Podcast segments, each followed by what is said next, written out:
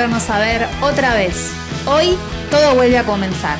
Bienvenidos, bienvenidas a un nuevo podcast de la Escuela Técnica 36.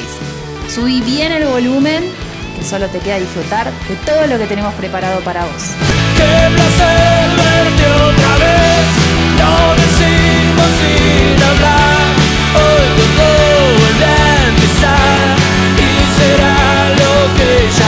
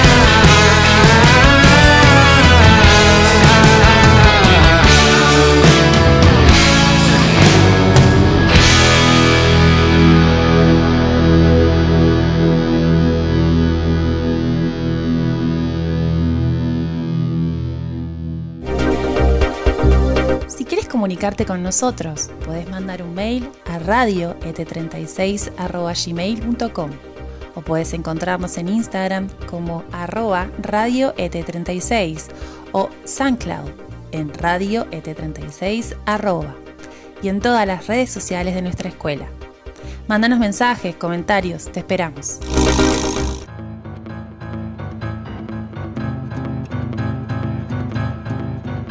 Conmemorando el 25 de mayo de 1810, vamos a escuchar el mensaje de la profesora Ana Sánchez. El 25 de mayo es uno de los sucesos históricos más destacados de nuestro país. Este movimiento local tenía como aspiración la formación de un gobierno propio, pero mucho más profundamente el mayor anhelo era el de una nacionalidad propia, el de la independencia. En mayo de 1810 llegan noticias de la metrópoli. El rey Fernando VII había sido encarcelado por Napoleón y en su lugar había sido nombrado el hermano del propio Napoleón. Esto produce que los criollos se unan y forman un gobierno de emergencia. Este es el momento en el que el país comienza a plantearse en dejar de ser una colonia y formar una verdadera nación. Así surgen guías ilustres, personalidades destacadas, cada una de ellas con su característica. El valor y las condiciones militares de Saavedra, la pasión democrática de Moreno, la decisión de Juan José Paso, la valentía y la inteligencia de Belgrano, entre otros. Todos ellos querían una patria libre e hicieron todo lo que estuvo a su alcance para conseguirlo, solo haciendo los sacrificios que fueron necesarios para llegar a aquel anhelo del que hablábamos antes, la independencia, la nacionalidad, dejar de ser una colonia. Pasaron 210 años de ese suceso y nosotros también estamos ahora viviendo un mayo distinto, en el cual nos convertimos, cada uno de nosotros, en partícipes muy necesarios hacia un proyecto, cada uno de nosotros, anónimos, igual que los anónimos de mayo de 1810, caballeros, damas, esclavos, negros, todos imprescindibles, formaban la sociedad de 1810. Y en el 2020 también, cada uno de nosotros se vuelve imprescindible para lograr una meta. Entonces, siempre tengamos en cuenta los sucesos históricos y la importancia de cada uno de nosotros, aunque pequeño sea, en los roles que cada uno ocupa. Por eso recordemos ese mayo de 1810, pero también pensemos en nuestro, en nuestro presente, en nuestras responsabilidades, en lo que podemos hacer, en lo que podemos estudiar, en lo que podemos ayudar en casa, yo desde mi lugar les envío un beso muy grande, un cariño. Eh, les agradezco también a los profes que están llevando adelante la radio, que hacen una hermosa tarea. Les envío a todos un gran cariño, un beso grande. Nos vemos prontito. Agradecemos el aporte de la profesora Ana Sánchez.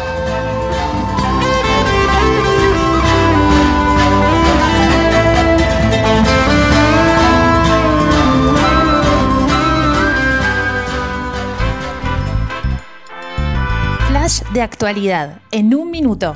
La información proviene de la provincia de Catamarca a partir de un hallazgo arqueológico de hornos de fundición, restos de herramientas y diferentes elementos decorativos del siglo XV. Según expertos del CONICET, de las excavaciones surgió que se trataría de la extracción primaria del cobre en el imperio inca. En otro orden de cosas, Argentina y Chile desarrollaron un taller científico de investigación marina austral. Durante el encuentro, científicos de ambos países mostraron los resultados de la primer campaña de investigación conjunta que se realizó por allá por noviembre del 2019, que permitió constatar la función del canal de Beagle como sumidero de dióxido de carbono, entre otras cuestiones. Una de las noticias que no podemos dejar pasar por alto de los últimos días es que el Centro Gallego de Buenos Aires dio el alta por COVID-19 a una adulta mayor de 94 años. Sí, sí, 94 años. Imágenes que dieron la vuelta al mundo por su connotación, por su fidelidad, por la vocación de todos los profesionales del sistema de la salud que cerraron un fuerte aplauso viendo cómo se le daba el alta a la adulta de 94 años. Es un canto a la esperanza, al profesionalismo y a la vida. Felicitaciones, Centro Gallego de Buenos Aires. Si quieres comunicarte con nosotros, podés mandar un mail a radioet36.gmail.com o puedes encontrarnos en Instagram como arroba radioet36 o SoundCloud en Radio ET36 arroba y en todas las redes sociales de nuestra escuela. Mándanos mensajes, comentarios, te esperamos.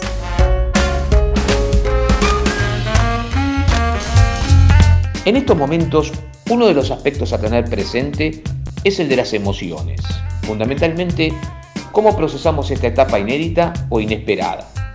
Es por ello que convocamos a la licenciada en Relaciones del Trabajo y profesora Marisol Arcadi, a quien agradecemos su participación. Hola Marisol, ¿cómo estás? Hola, gracias por la invitación. Como bien decís, el manejo emocional implica un proceso, sobre todo tomar conciencia de lo que estamos sintiendo y saber expresarlo. Como todo proceso, implica un tiempo y la disponibilidad a afrontar esto que nos pasa, ¿sí? Contanos cómo observas a los alumnos en relación a esta situación actual desde tu punto de vista como docente.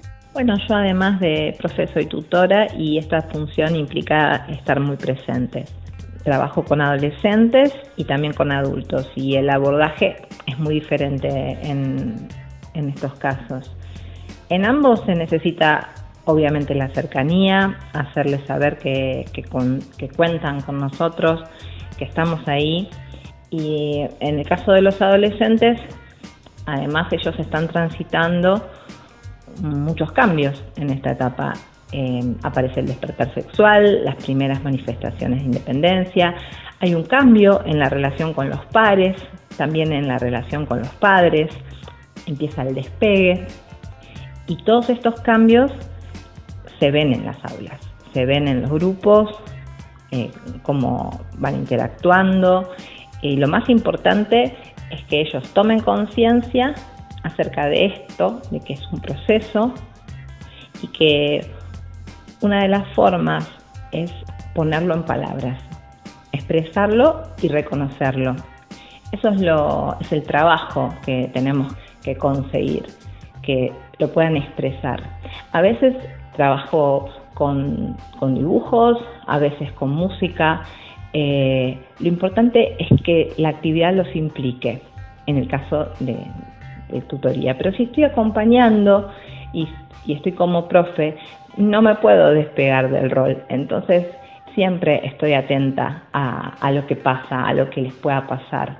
Siempre estoy dispuesta a, brindarles una palabra que les sirva y que sepan que pueden contar conmigo. Entonces, los adultos, por ejemplo, eh, el abordaje es diferente con ellos porque traen otro bagaje, traen una historia detrás, una historia con la escuela que no, no podemos olvidar y, una historia laboral que valoro y que me ayuda muchísimo a construir conocimiento en el aula.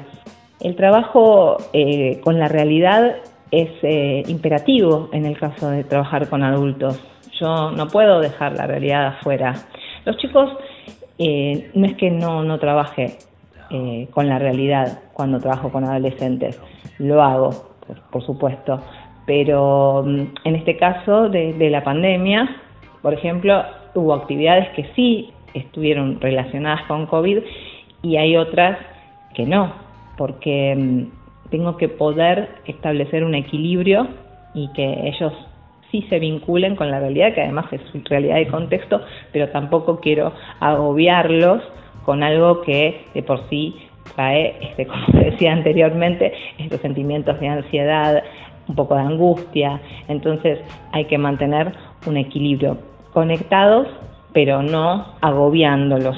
Hay que ser eh, muy delicado en este caso.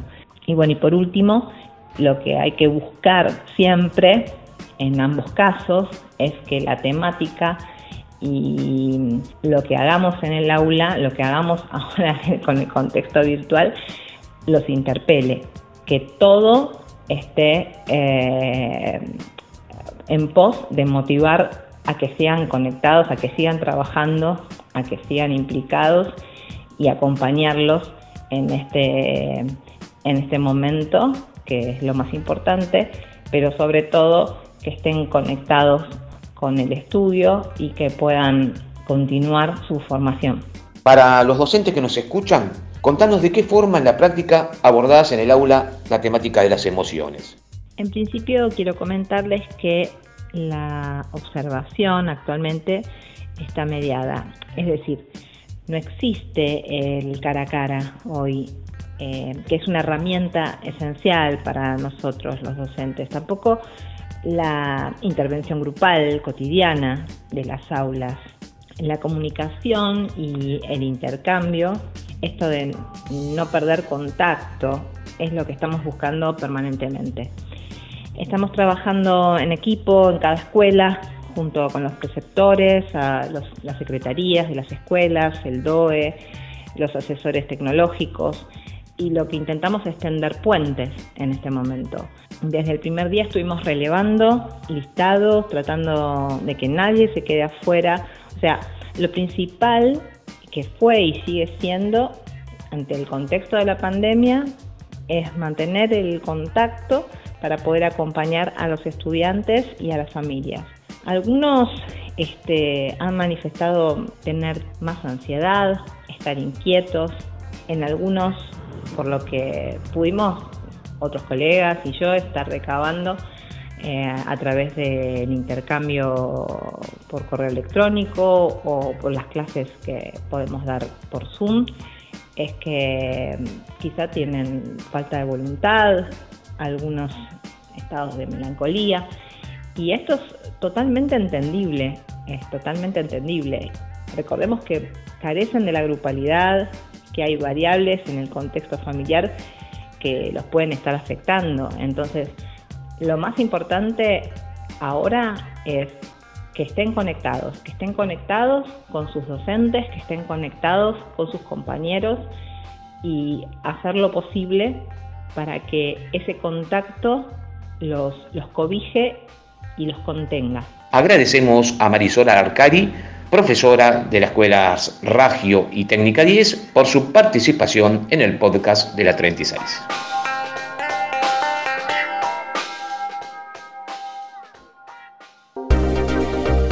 La radio de la 36 la hacemos entre todos. A cargo de la conducción se encuentra Claudio Grimaldi. La locución, Rocío de Virgilio. Producción general, Gastón Lagoño. Edición general y musicalización, Gustavo Zunino.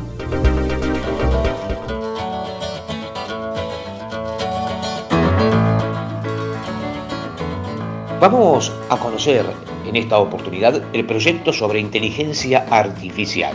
Sí, sí, inteligencia artificial, coordinado por el profesor ingeniero Pablo Hernández de prácticas profesionalizantes, con la participación de un nutrido grupo de alumnos de ciclo superior que nos irán contando diferentes aspectos del proyecto. Para introducirnos en la temática le vamos a preguntar al profesor Pablo Hernández entonces, ¿qué es la inteligencia artificial y cuál es la diferencia con Machine Learning? Hola Claudio, muy buenos días. Bueno, mira, la inteligencia artificial es una rama de las ciencias de la computación y en sí es un conjunto de técnicas que eh, tratan de implementar algún comportamiento inteligente para alguna tarea o bien emular el comportamiento humano. Eh, la inteligencia artificial, si la comparamos con nuestro cerebro, en donde nosotros tenemos neuronas y las neuronas se, conectan entre sí a través de la sinapsis, podemos decir que siendo esa la unidad básica en la biología humana, nosotros tenemos en, en, las ciencias de la computación la unidad básica que van a ser los perceptones. Los perceptones son modelos matemáticos, es decir, son abstractos, no existen en la realidad, están programados para existir y van a tener una serie de entradas, un procesamiento de esa información y una salida. Ahora bien, un perceptón por sí mismo no sirve de nada, de la misma manera que una una neurona por sí misma no sirve de nada. Lo que sirve es esta red de neuronas que tenemos en el cerebro. Bueno, en la inteligencia artificial nosotros vamos a tener una red de perceptones. Se llaman capas y cada capa va especificándose un poquito más y asumiendo tareas cada vez más complejas. ¿Cómo se programan entonces estos perceptones? De una manera muy sencilla, a través de algoritmos. Los algoritmos son como las recetas de cocina para hacer una torta, pero, es decir, una serie de pasos que hay que seguir para llegar a un objetivo, pero que en el caso de los perceptones, a través de ciertas entradas, es decir, ciertas estimulaciones, van a conseguir una salida. ¿Y cuál es la diferencia entre inteligencia artificial y machine learning o aprendizaje automático? Bueno, la inteligencia artificial tiene todos estos perceptones, es decir, todas estas reglas predefinidas, armadas, y lo que hace el dispositivo o la computadora es, utilizando este conjunto de reglas, em, obtener en forma automática, es decir, sin intervención del ser humano, una respuesta. En Machine Learning o aprendizaje automático, las reglas las va mejorando la computadora. Nosotros cuando la computadora o el dispositivo hace lo que esperamos, se lo premia. Cuando la computadora se equivoca, se lo castiga. De esta manera, la computadora va mejorando su aprendizaje. Estos premios y castigos, además está decirlo, que pueden ser incluso en forma automática, no es que tiene que haber una persona haciendo un clic. Pero eso ya es un tema un poquito más complejo y que eh, amerita una charla más larga. Los chicos van a utilizar Machine Learning, es decir, que van a, generar un algoritmo tal que si la computadora se equivoque va a ser penalizada y que si la computadora no se equivoca va a tener un premio. Y de esta manera lo que queremos hacer es que es ganar lo que siempre todos quisimos en la vida, que es ganarle a un juego a pesar de nuestras limitaciones humanas. ¿Cuál es el objetivo de este proyecto? El proyecto consiste en desarrollar un software basado en Machine Learning, que tras prueba y error mejore la forma de jugar, incluso pudiendo llegar a ganarlo. ¿Cómo se les ocurrió? Hola, me llamo Iván y la idea surgió a partir de un video que envió un miembro del equipo, Agustín. El video trataba sobre una inteligencia artificial que jugaba al Snake, a la Igorita, al del Nokia, el que se jugaba en los celulares. Y a nosotros nos pareció bastante copado, una idea bastante interesante, hacer algo similar, pero con Machine Learning y que fuera escalable a otros juegos, como por ejemplo el Tetris, el Mario Bros, juegos así en dos dimensiones y bueno, en un futuro que pueda llegar a ser en tres dimensiones. ¿Cuál es el objetivo de este proyecto? Hola Claudio, ¿cómo estás? Soy Fausto. Te cuento, el objetivo principal es aprender más acerca del Machine Learning y de cómo se desarrolla esta tecnología. Además de esto, buscamos observar la curva de aprendizaje de este tipo de software y como extra creemos que este es un proyecto muy divertido para realizar. ¿Qué necesitan para lograrlo? Hola, me llamo Lucas y en sí no necesitamos nada físico. Simplemente con una investigación bastante profunda sobre todo lo que es Machine Learning y los lenguajes de programación que están especializados para esto, nos bastaría. Bueno, eso y las ganas de sentarnos a programar, pero con un proyecto tan interesante como este, se pueden hacer una idea de que eh, ganas no nos faltan. ¿Por qué Machine Learning y no inteligencia artificial? Hola, soy Julián y como ya mencionamos, elegimos utilizar Machine Learning ya que nos interesa especialmente ver cómo evoluciona su aprendizaje. No solo el resultado, sino ver los pasos para llegar a ese resultado. ¿A qué puede evolucionar este proyecto? Hola, mi nombre es Agustín y con respecto a su pregunta, en el ámbito del Machine Learning, este estaría en constante evolución, debido a que aprende. En cambio, si lo apuntamos al proyecto en general, nuestra idea es usar de base esto para ir escalando a otros tipos de juegos con más dificultad, o directamente que sea un solo proyecto capaz de resolver distintos juegos. Agradecemos la participación al equipo de prácticas profesionalizantes de Sexto Tercera, Agustín, Dante, Fausto, Federico, Iván, Julián, Lucas C., Lucas R. y al profesor ingeniero Pablo Hernández.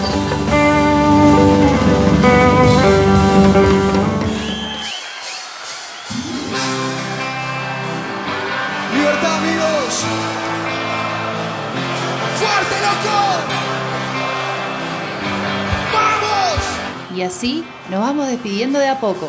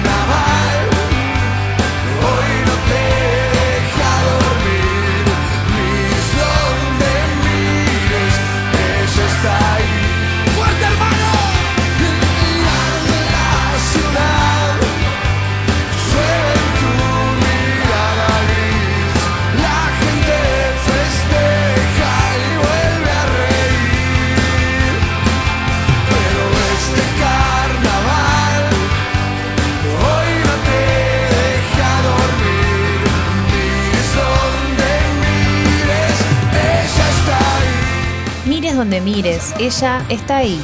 Mires donde mires, tu escuela está con vos. La radio de la 36 te acompaña semana a semana. Esto es todo por hoy. Nos vemos en la próxima.